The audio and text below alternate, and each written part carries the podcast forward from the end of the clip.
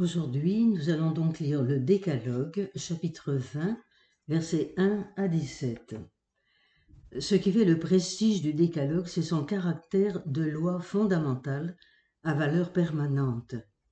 C'est aussi le fait que, contrairement aux autres lois, celle-ci est donnée directement par Dieu au peuple rassemblé et écrite par lui sur les tables de pierre.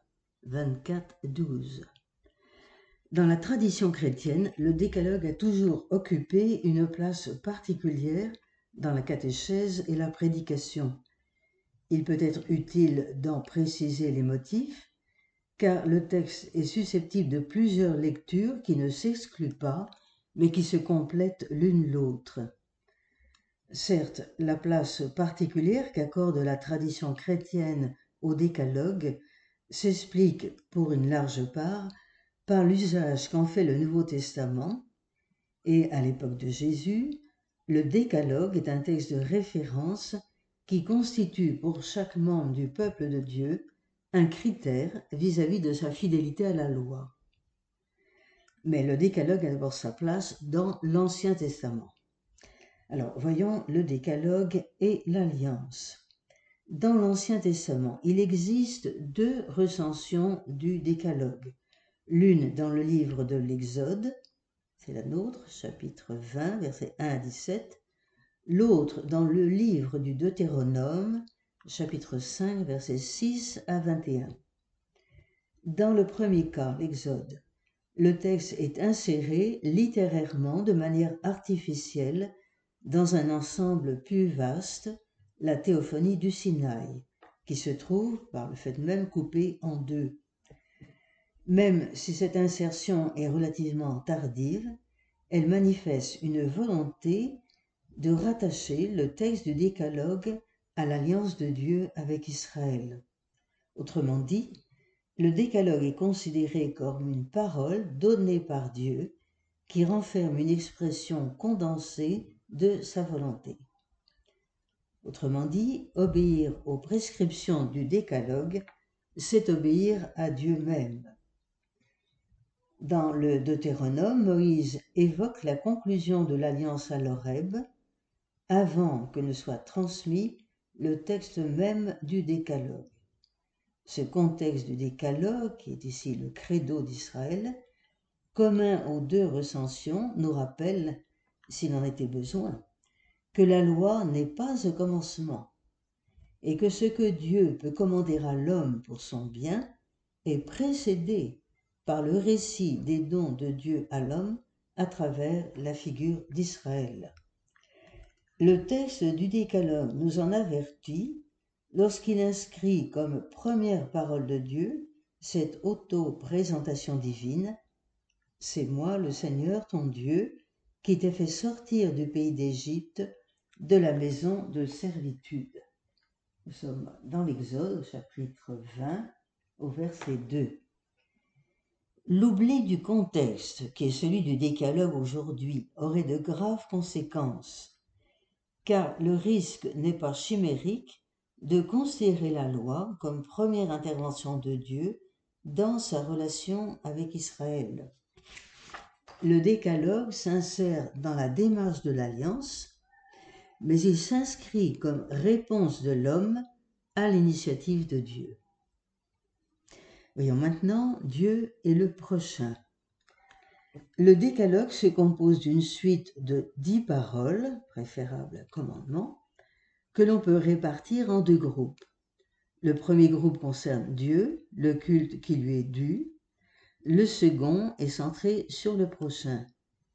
Toutefois, le commandement sur les parents se trouve dans une position originale puisqu'il conclut le premier groupe et fait transition avec le second. Si la première partie du décalogue concerne Dieu, elle est nécessairement marquée par la révélation de Dieu à Israël. Le premier commandement, la première parole, celui de n'adorer que Dieu seul, ne se comprend que dans le cadre de cette révélation, et on peut dire la même chose du commandement sur le sabbat. Les premiers commandements sont négatifs. Ce qui est interdit c'est ce qui brime la liberté humaine. Et d'autre part, il ne faudrait pas oublier le préambule, c'est moi qui t'ai fait sortir d'Égypte. Et le dixième, il porte sur l'intime du cœur. Dieu seul peut juger, lui qui voit le fond des cœurs. Le dixième commandement intervient comme indiquant la cause, la racine de tous les autres. Il touche aussi la pureté du cœur. Nous le reverrons plus tard. Sans établir une enquête qui serait trop technique, on remarquera simplement que la Bible elle-même nous avertit que chez les non-israélites existe également un comportement moral. La crainte de Dieu, c'est-à-dire l'adoration de Dieu, la reconnaissance d'un Dieu plus grand, existe chez les étrangers à la foi d'Israël. C'est que crainte de Dieu, comprenons bien dans le sens d'adoration, n'est qu'une manière d'exprimer la présence d'une loi qui s'impose à l'homme. Il suffit de relire, de prendre au sérieux ce que dit saint Paul dans la lettre aux Romains, chapitre 2, versets 14 et 15. Quand des païens, sans avoir de loi, font naturellement ce qu'ordonne la loi, ils se tiennent lieu de loi eux-mêmes, eux qui n'ont pas de loi. Ils montrent que l'œuvre voulue par la loi est inscrite dans leur cœur. Pour une part, le décalogue nous rappelle qu'il existe une loi morale naturelle ou, si l'on veut, une connaissance morale possible pour l'homme avant toute révélation particulière. De quel côté maintenant ranger le commandement sur les parents? À tout point de vue, cette prescription honore ton père et ta mère semble faire exception. La formulation positive fait contraste avec les interdits. Le commandement sur les parents, avec sa formulation positive très générale, ne peut se comprendre que par référence au rôle des parents dans la transmission de la loi de Dieu à l'intérieur de la société israélite. Il faut ajouter à cela que les parents sont le premier prochain que l'enfant rencontre, créés qu'ils sont à l'image de Dieu. Ils sont la première image de Dieu pour nous. Ce rôle des parents dans la transmission est bien exprimé par le psaume 78 au verset 3 et 4. Ce que nos pères nous ont transmis, nous ne le tairons pas à leurs descendants mais nous transmettrons à la génération suivante les titres de gloire du Seigneur, sa puissance et les merveilles qu'il a faites. C'est dire le rôle que le, décalogue attribue à la cellule familiale, que nous appelons maintenant l'Église domestique, pour maintenir, sans doute à partir de l'exil, la transmission de la tradition croyante. Quelques mots sur le décalogue et la liturgie. Des recherches récentes permettent de conclure à une priorité du texte du Deutéronome sur celui de l'Exode. Peu importe. Pour l'entrée dans le sanctuaire, le psaume 15 et le psaume 24 posent des conditions à l'homme. Voilà ce que nous lisons dans le psaume 15, versets 1 à 3. Seigneur, qui demeurera sur la montagne sainte? L'homme à la conduite intègre, qui pratique la justice et dont les pensées sont honnêtes. Il n'a pas laissé courir sa langue, ni fait tort aux autres, ni outragé son prochain. C'est dire que selon une pratique qui n'est sans doute pas propre à Israël, le décalogue pouvait servir ou inspirer une liturgie d'entrée lors d'une réunion cultuelle communautaire. Ce qui empêche la participation à culte signifie aussi la cohésion du groupe. Le décalogue est le Nouveau Testament. À l'époque de Jésus, le décalogue est un texte que tout juif devait savoir par cœur.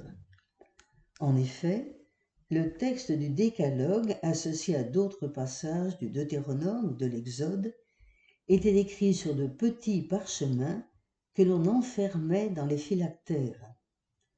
il était aussi inclus dans les prières du matin pour le jour du sabbat. Le récit évangélique où figure le décalogue est celui qui raconte le dialogue entre Jésus et le jeune homme riche. Nous le trouvons d'une part dans Matthieu chapitre 19 versets 16 à 22, dans Saint Marc chapitre 10 versets 17 à 22. À la question qui lui est posée, Maître, que dois-je faire de bon pour avoir la vie éternelle? Jésus répond en déclarant Si tu veux entrer dans la vie, garde les commandements. Verset 17. Et il cite les interdits du décalogue, ainsi que le commandement sur l'honneur dû aux parents. Puis sera ajouté le commandement tout aussi important Tu aimeras le Seigneur ton Dieu. Dans le reste du Nouveau Testament, le décalogue a aussi sa place. Mais le contexte est le même que le contexte évangélique, c'est-à-dire élargir la perspective pour tracer une ligne de conduite à l'égard du prochain. Ainsi, dans l'Épître aux Romains, après avoir cité les interdits, Saint Paul ajoute Tous les autres commandements se résument dans cette parole tu aimeras ton prochain comme toi-même, car l'amour ne fait aucun tort au prochain. L'amour est donc le plein accomplissement de la loi.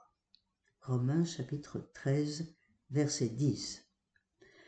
Ainsi, ce n'est plus tant le décalogue qui offre un résumé de la loi, mais bien le commandement de l'amour, amour de Dieu, amour du prochain, qui ouvre un vaste chantier à la conduite morale.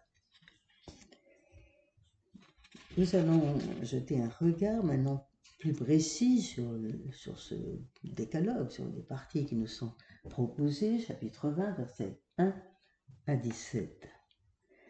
On a une première partie, donc des versets 2 à 6, que je relis. Je suis le Seigneur ton Dieu qui t'ai fait sortir du pays d'Égypte, de la maison d'esclavage. Tu n'auras pas d'autre Dieu en face de moi.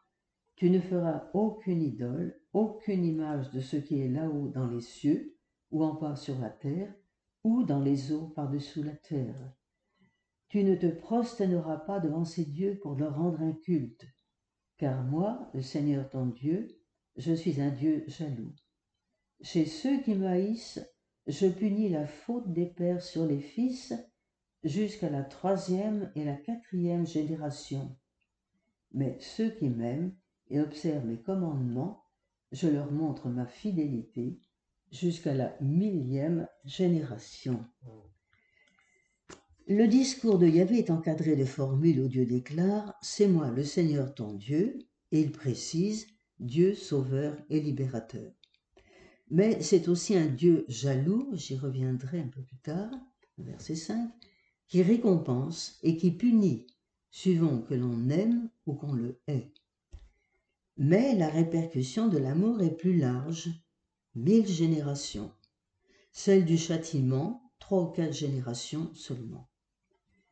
C'est cette jalousie qui se manifeste par les deux commandements de l'exclusivisme, pas d'autre Dieu, dans ce monde marqué par le polythéisme et l'interdiction de toute image taillée non seulement des faux dieux, mais de Yahvé lui-même, comme nous le savons dans l'illustre épisode du veau d'or, Exode chapitre 32.